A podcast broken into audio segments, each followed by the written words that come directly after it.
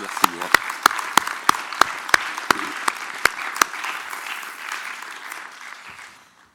Est-ce que vous pensez que vous, parliez des systèmes asiatiques et des, du maillage des entreprises japonaises, par exemple, entre elles, euh, qui les protègent Oui.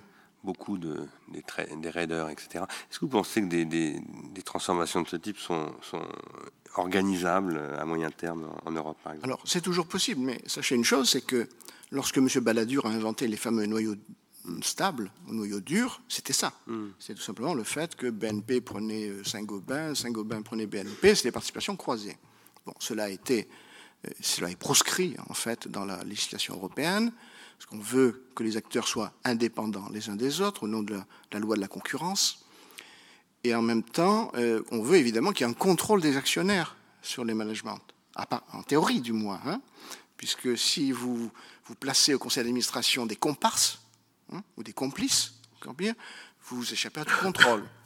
Il est remarquable que, bien que les participations croisées représentées par les noyaux durs aient rapidement disparu, la plupart des managers euh, ne sont soumis à aucun contrôle par l'actionnariat du point de vue direct. Hein. Les conseils d'administration continuent à être composés essentiellement d'amis du chef d'entreprise ou de la chef d'entreprise euh, concernée. Euh, sauf, paradoxalement, lorsque vous avez un gros actionnariat familial chez Peugeot, chez Michelin, chez BMW. Il y a un conseil de surveillance, il y a le représentant de la famille qui détient 30, 35, 40% du capital, et, même chez Michelin c'est encore plus, et euh, ce sont ces personnes qui surveillent donc proprement le management. Mais ils savent en général ce qui se passe dans l'entreprise. Le contact est un contact rapproché. Sauf ce cas d'entreprise, sauf le cas euh, quelqu'un comme Jean-Louis Beffa s'était forcé d'avoir des actionnaires stables. C'était une politique délibérée de sa part dès la privatisation de son entreprise, Saint-Gobain. Sauf lorsque le, manager s'efforce d'avoir des actionnaires stables, de façon justement à se protéger des opéras hostiles et de, l'instabilité du marché.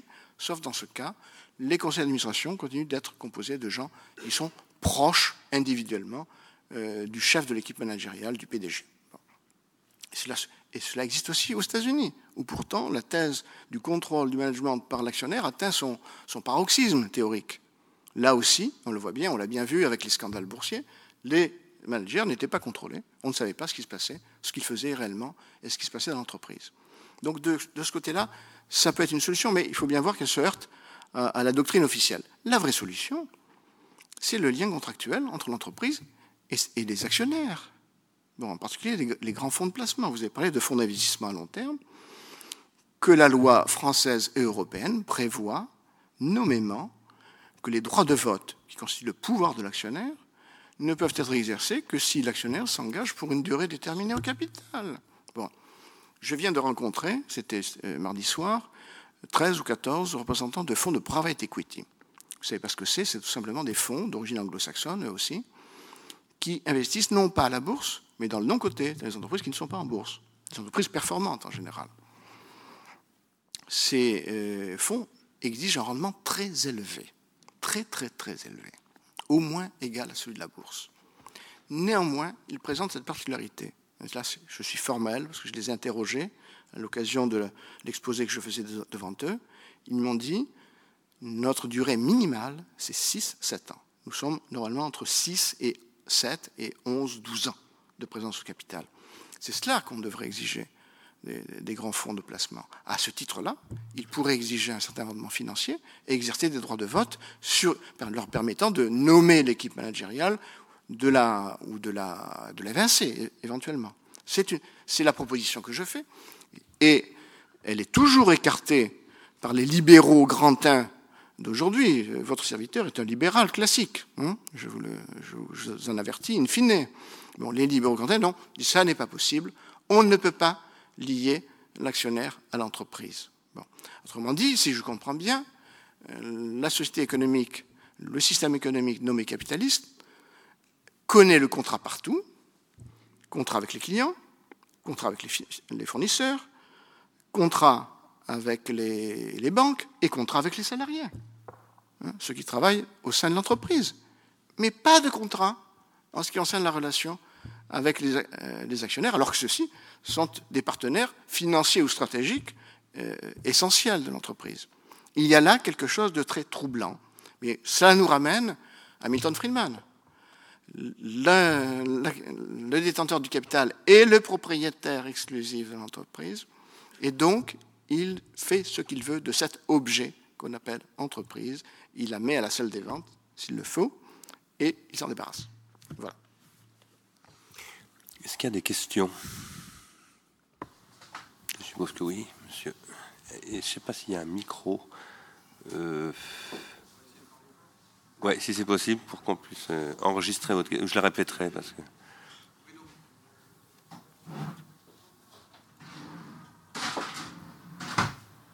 Hmm?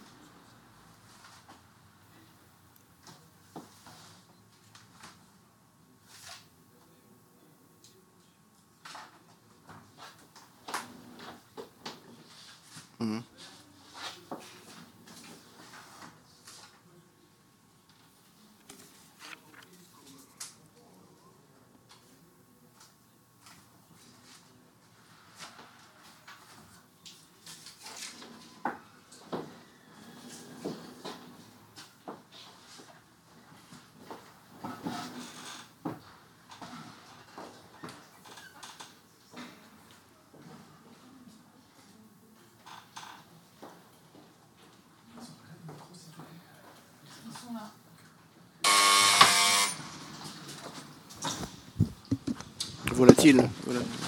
Oui. Oui.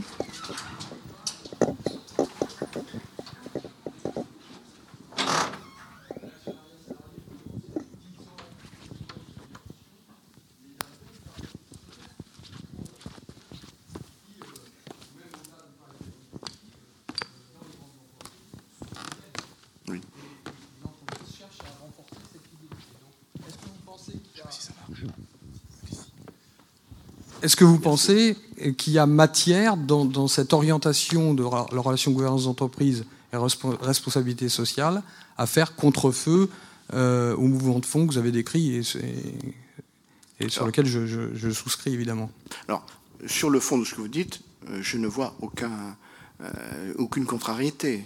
Bon. Alors, de deux choses l'une. Ou bien un mouvement spontané qui, qui s'organise, et qui va vers ce que vous appelez une plus grande responsabilité sociétale des actionnaires. Bon.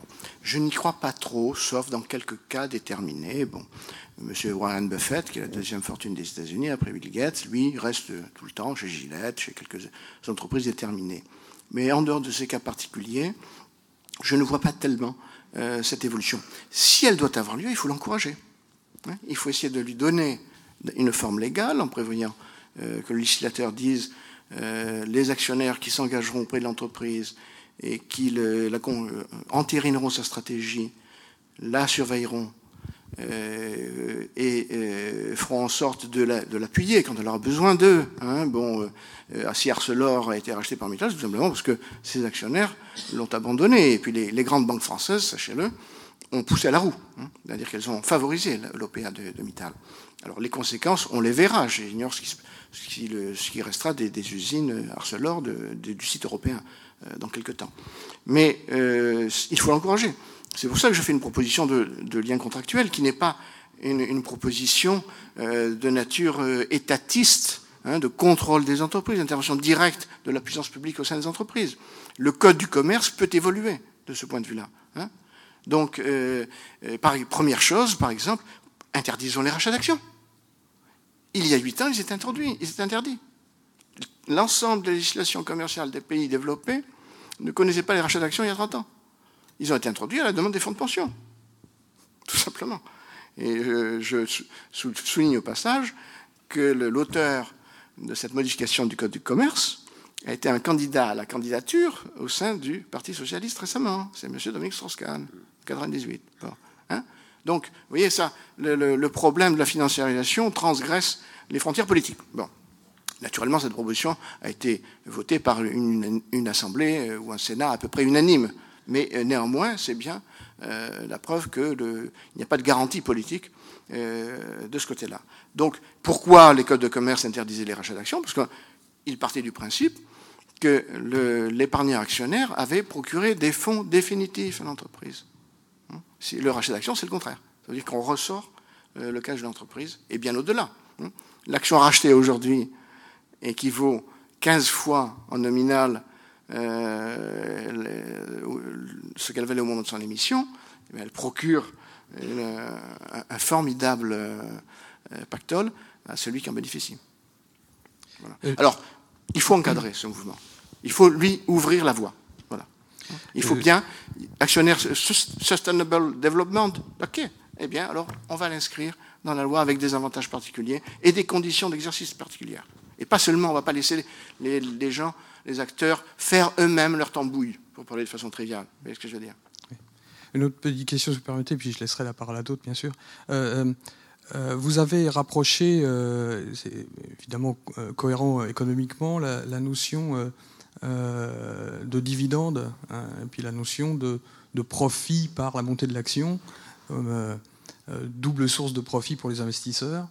Euh, mais est-ce que vous ne voyez pas quand même euh, euh, matière à ce que par le déversement de dividendes suffisant, y ait, ça, soit une possibilité pour freiner l'investisseur à, quitter l'entreprise? C'est-à-dire s'il a un revenu un peu régulier, est-ce que ce n'est pas une manière de, se garantir de sa, de sa fidélité sur du plus long terme c'est de, l'opportunisme hein, économique, mais mmh. est-ce que vous ne voyez pas un, intérêt quand même à jouer cela? Là aussi, vous avez raison. Techniquement, et euh, dans le fond.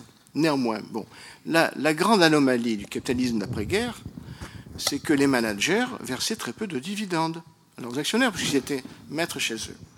Maintenant, ils sont toujours maîtres chez eux pour leur manière de, de, gérer l'entreprise, pour leur manière de s'entourer et de, de, décider de leur rémunération.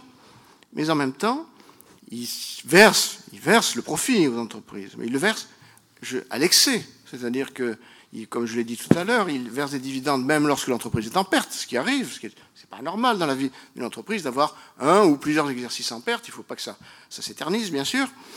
Mais le dividende sera un moyen de fidéliser.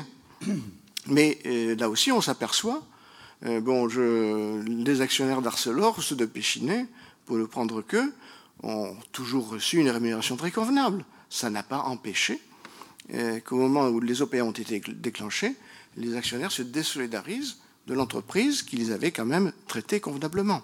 Bon, n'oubliez pas non plus qu'en bourse, le, passage moyen euh, d'un fonds dans le capital d'une entreprise, c'est 7 mois. Et si l'on s'en tient seulement, c'est 4, euh, oui, c'est 7 mois. Et si l'on prend, si on exclut les Français hein, pour la bourse de Paris, on tombe à 4 mois. Hein. Donc il faut être là au moment du versement du dividende. Le dividende n'est pas versé en permanence. Donc vous voyez bien que là aussi, il faut encadrer. Alors, donnant un dividende garanti à ceux qui euh, s'associent au capital de l'entreprise. Monsieur, de l'Université d'Amiens. Tout à fait, euh, Jean-Pierre Tourdon, Université d'Amiens. Euh, un point simplement technique. Quand les entreprises procèdent au rachat de leurs propres actions, sauf erreur de ma part, ceci figure à l'actif de ces entreprises, alors que le capital social, c'est-à-dire les actions euh, dans leur bilan figure à leur passif. Parce que vous avez l'air de dire que quand elles rachètent leurs actions, euh, moi je, vois là une lutte, personnellement, je vois là une lutte justement contre les actionnaires. C'est-à-dire c'est autant d'actions qui ne sont plus sous la domination des actionnaires, mais qui rentrent sous la domination de la, de la technostructure. C'est-à-dire que ce sont les managers qui vont pouvoir bénéficier de la gestion de ces actions qui ne représentent plus leur capital social, mais qui font partie tout simplement de leurs actifs financiers. Bon, alors n'oubliez pas que l'entreprise ne veut pas exercer les droits de vote qui sont normalement rattachés à ses actions. Le code du commerce le prohibe. Bon, c'est normal d'ailleurs. Mm. Sinon, les managers pourraient voter pour eux-mêmes. Bon, euh, dans les assemblées générales. Deuxièmement, le cas de figure que vous évoquez est typique de ce qu'a fait PSA. Bon, tout ce qui, euh, euh, Monsieur Jean-Martin Folz, au moment où il est arrivé à la tête de PSA, s'est aperçu que le capital familial détenus par la famille Peugeot était minoritaire, hein, ne dépassait pas 25-26%. C'est-à-dire que l'entreprise était opéable. Alors, d'accord avec la famille, il a procédé à des rachats d'actions. Hein. Les rachats d'actions en France sont quand même encadrés par la loi. Vous ne pouvez en faire qu'un tous les deux ans au maximum, et dans la limite de 10% du montant du capital, euh, total du capital. Mais il a donc procédé à deux ou trois rachats d'actions successifs qui ont permis à la famille Peugeot de monter euh, dans sa détention de capital. C'est-à-dire qu'elle s'est elle a maintenant le tiers bloquant dans le capital. Donc c'est une opération en fait stratégique décidée à sortir euh, l'entreprise du champ des OPA. Ça, ça serait admissible. C'est-à-dire qu'il y a des actionnaires de référence ne viennent pas au moment du rachat d'actions, ils disent non, nous, ne donnons pas nos actions, et en, revanche, nous allons augmenter proportionnellement notre détention de capital. Mais cela ne renforce pas le pouvoir des, dirigeants à partir du moment où les, si vous voulez, les droits de vote euh, qui restent, ça ne modifie pas le régime des droits de vote, puisque ceux qui restent, les actions qui restent aux mains des, investisseurs, des, fonds de placement, sont toujours là, et c'est toujours eux qui peuvent à tout moment décider du sort de l'entreprise. D'un point de vue technique, ça ne renforce pas le management. En revanche, en revanche, ça lui permet de dire aux actionnaires, jusqu'à une nouvelle échéance, voyez comme je vous ai bien traité, euh, donc continuez à bien me traiter, à chanter mes louanges. Voilà. Euh, à, un autre niveau, vous nous avez dit, in fine, je suis libéral. Euh, on va remonter dans le temps, au-delà de Friedman, au grand-père du libéralisme, Smith, qui fondait toute sa théorie sur le droit de propriété. La seule justification au départ pour les économistes libéraux de la rémunération des actionnaires, c'est leur prise de risque. Or, n'y a-t-il pas, et c'est ça, c'est une contradiction à mon avis, et époustouflante actuellement, un changement dans la mesure où toutes les méthodes de ce qu'on appelle le LBO, euh, c'est-à-dire de rachat des entreprises par emprunt, vous voulez, ne fait-elle pas porter le risque plutôt sur l'entreprise, et in fine, cette fois-ci, sur les salariés, plutôt que sur les actionnaires C'est-à-dire que là, il y a euh, un glissement total. Euh, la justification, si c'en était une, de la rémunération par la propriété et par le risque n'existe plus. Oui, alors vous avez raison, c'est une contradiction de plus. Je ne l'ai pas abordé parce que ce n'est pas le phénomène que l'on voit le plus fréquemment à la bourse, mais plutôt sur des entreprises non cotées. Hein. Le LBO, le private equity, le pratique, euh, sur une vaste échelle. Et à ce moment-là, évidemment, c'est l'entreprise qui va devoir sortir le cash destiné au remboursement des emprunts. Là, il y a aussi une contradiction. Alors, je n'ai pas dit, j'ai oublié de le dire, je vous le devais le mentionner, que Milton Friedman n'a rien inventé. Hein. Euh, en réalité, se situe dans une tradition qui remonte à John Locke, hein, le philosophe économiste anglais du XVIIIe siècle, qui a défini le citoyen, en fait, comme le sujet de Sa Majesté britannique, comme un propriétaire donc l'acteur politique et l'agent économique, c'est avant tout le propriétaire. Smith, derrière, après lui, et Ricardo, après lui, bien évidemment. Et Milton Friedman essaie de renouer avec le principe, mais il renoue avec ce principe dans un contexte économique qui est le sien. Quand il écrit en 1971, c'est une économie totalement euh, transformée par rapport à celle du 18e et du début du 19e. Et au moment même où Milton Friedman parle, on, a vu apparaître ces premiers fonds de placement collectif. Les SICAV existent déjà en France. Hein. Et en 1974, le législateur américain ouvre la voie, par une loi déterminée, la loi Evisa, à la création des fonds de pension destinés à financer les retraites d'un certain nombre de salariés américains. Donc, euh, c'est dans ce contexte que cela va apparaître. Autrement dit, les droits du propriétaire vont être gérés et exercés par des gens qui ne sont pas propriétaires qui sont les gérants professionnels euh, des fonds. Et ainsi, le pouvoir du propriétaire sera à la fois transféré et démultiplié vers ces gérants de fonds. Hein. Nous sommes maintenant euh, régulés, si j'ose dire, par 25, 30 000 personnes dans le monde, très très très, bien rémunérées, il hein, faut le savoir. Euh, c'est plusieurs centaines de milliers de, de, dollars par an en moyenne, et parfois beaucoup plus encore, euh, comme disons, euh, un intéressement. Et ce sont eux qui décident de la valeur des entreprises, de la valeur des dettes des entreprises, de la valeur de la dette des États et de la valeur des monnaies. Et des hein. investissements. Et, et, de la valeur des monnaies. Si l'euro est très fort en ce moment, c'est-à-dire trop fort, c'est parce qu'ils en ont décidé ainsi.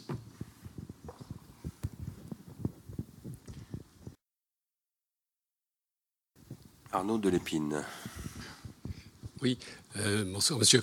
Dans votre livre, L'avenir du capital, vous aviez abordé un sujet qui, est, qui devient de plus en plus actuel dans la mesure où je, veux parler du, libre-échangisme qui, qui régit notre monde, puisque euh, les principes de, l'économie, c'est la, la, concurrence et le libre-échange. La concurrence, on sait qu'on pratique, elle existe de moins en moins.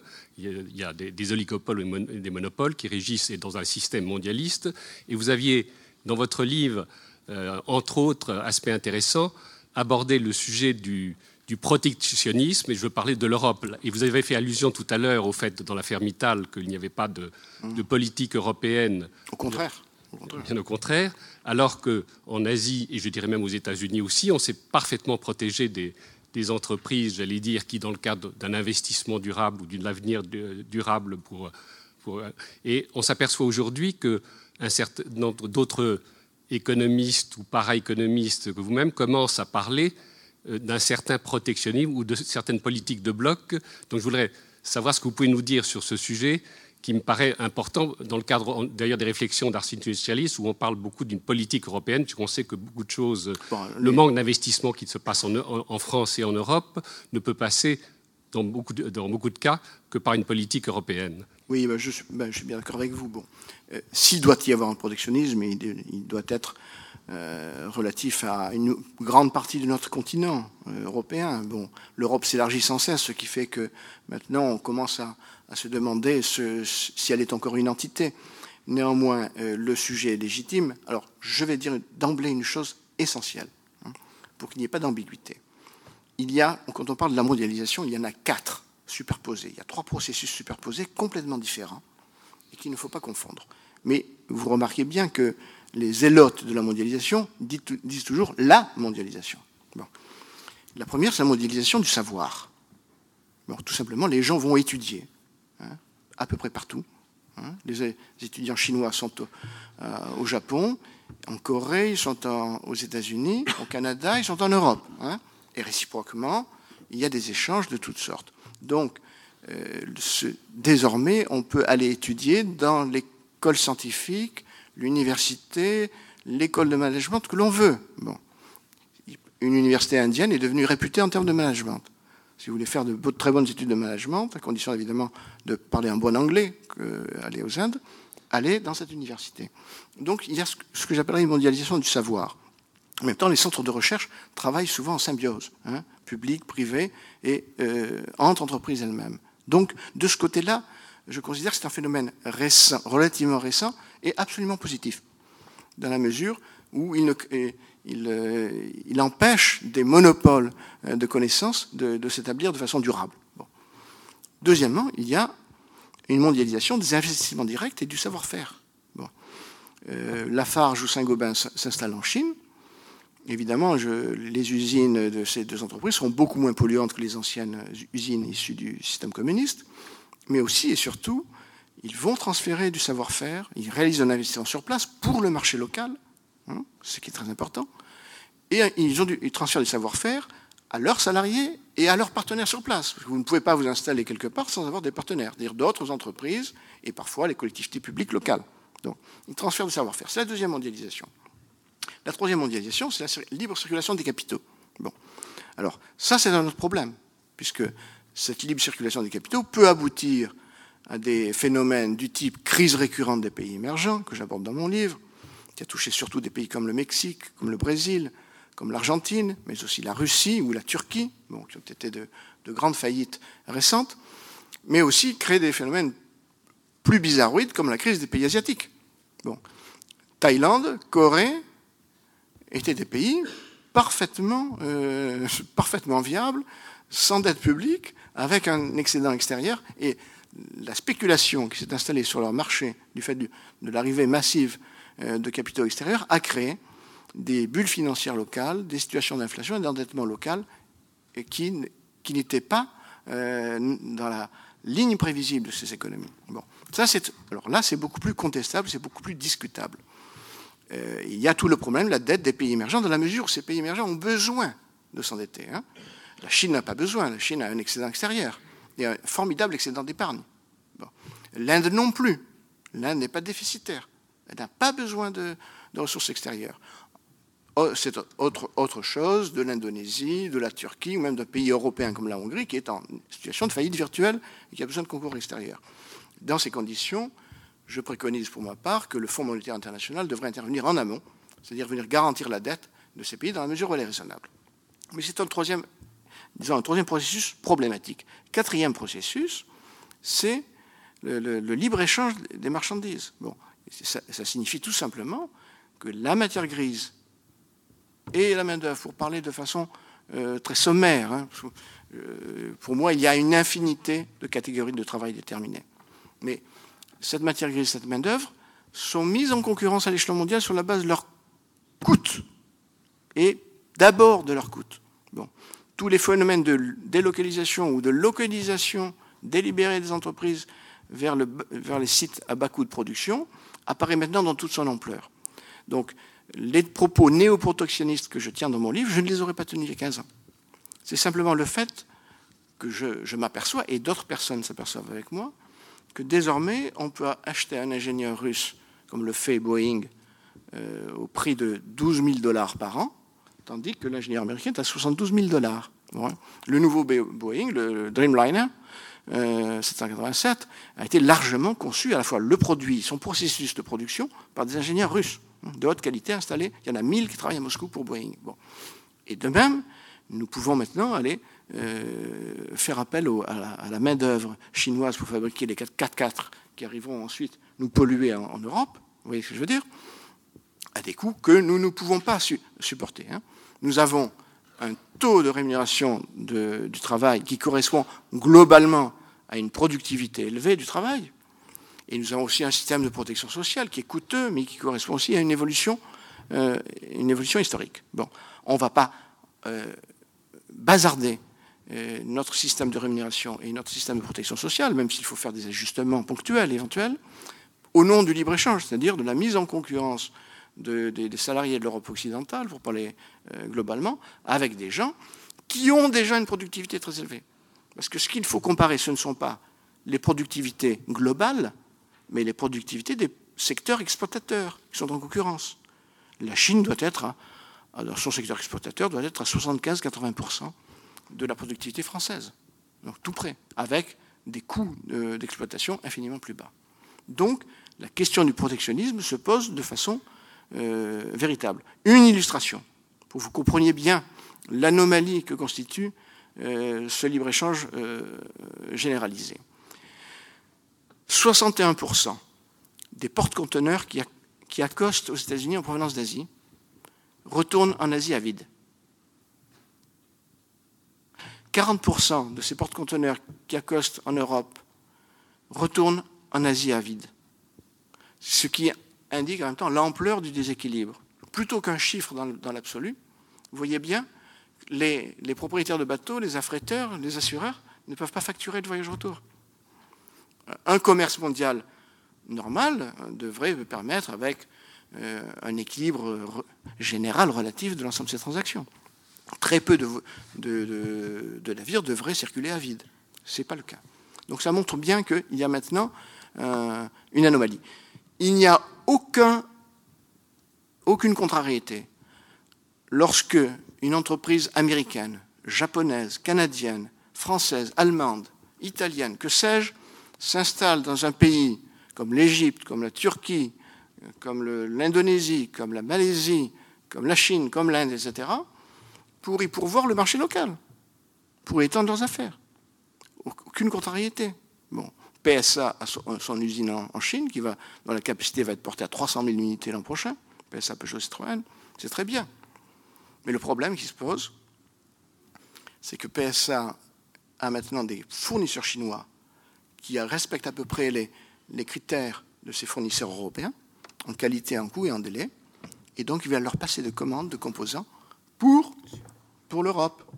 Et donc les PME qui fournissent à PSA vont voir leurs commandes se tarir et devront ajuster leurs effectifs et leurs activités en conséquence.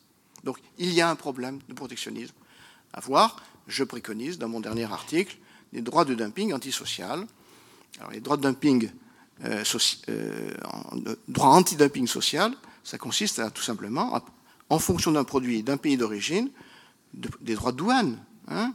Actuellement, sachez que l'Europe a, dans une catégorie de biens très déterminée, des droits anti-dumping. C'est les bicyclettes. Il y a 47% sur la Chine et 34% sur le Vietnam. Le Vietnam est en train de faire son décollage industriel. Et ça marche. 70% du marché européen est servi par des entreprises françaises, suédoises, italiennes, etc. Donc ça veut bien dire que c'est... Alors, l'intérêt de ces droits anti-dumping, c'est aussi d'inciter les, les États concernés à relever progressivement les standards de vie et de rémunération de leur, euh, de leur euh, force de travail. Si vous ne mettez pas d'entrave à la libre circulation des marchandises, les pays qui, sont, euh, qui bénéficient du très bas coût du travail vont s'efforcer de le maintenir tant bien que mal. Sachez par exemple que la Chine n'a pas d'assurance maladie. Il y en avait une du temps du régime communiste, mais Deng Xiaoping ou ses successeurs ont décidé de le supprimer. Hein. On ne peut pas être malade en Chine, sauf si on est euh, riche ou si on a des, gens qui vous aident au moment où vous devez vous faire opérer de quelque chose. Bon. Mais euh, pas d'assurance maladie, c'est un, gain en termes de, coût de, la production qui, est fantastique, sachant ce que ça coûte actuellement. Donc, droit euh, anti-dumping qui pousserait les pays partenaires s'ils veulent ensuite pouvoir obtenir le libre accès à nos marchés, d'élever leur standard de vie. Et deuxièmement, je le répète, hein, et je n'obtiens jamais de réponse lorsque je dis cela, les entreprises chinoises ou indiennes veulent, avoir accès au marché européen Ce n'est pas compliqué. Ils peuvent s'installer librement sur le territoire européen. Les investissements directs sont quasiment libres. Hein. et même les les États concernés ou les collectivités publiques concernées. M. Borloo accueille euh, Toyota à Valenciennes.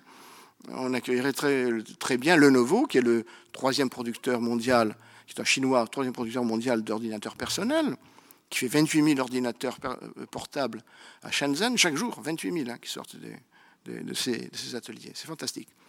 Qui viennent installer une usine en Lorraine, au Bad-Württemberg, en, en, Catalogne, que sais-je. Hein? Voilà. Donc, la liberté des investissements directs, c'est-à-dire la possibilité d'accéder à un marché en y installant une capacité de production et un réseau commercial, est presque entièrement libre. Pourquoi faut-il que, le libre échange des marchandises proprement dites euh, lui soit corrélé? Non. On va être obligé d'arrêter cette discussion qui est évidemment passionnante et, très précise, euh, parce que je voudrais maintenant qu'on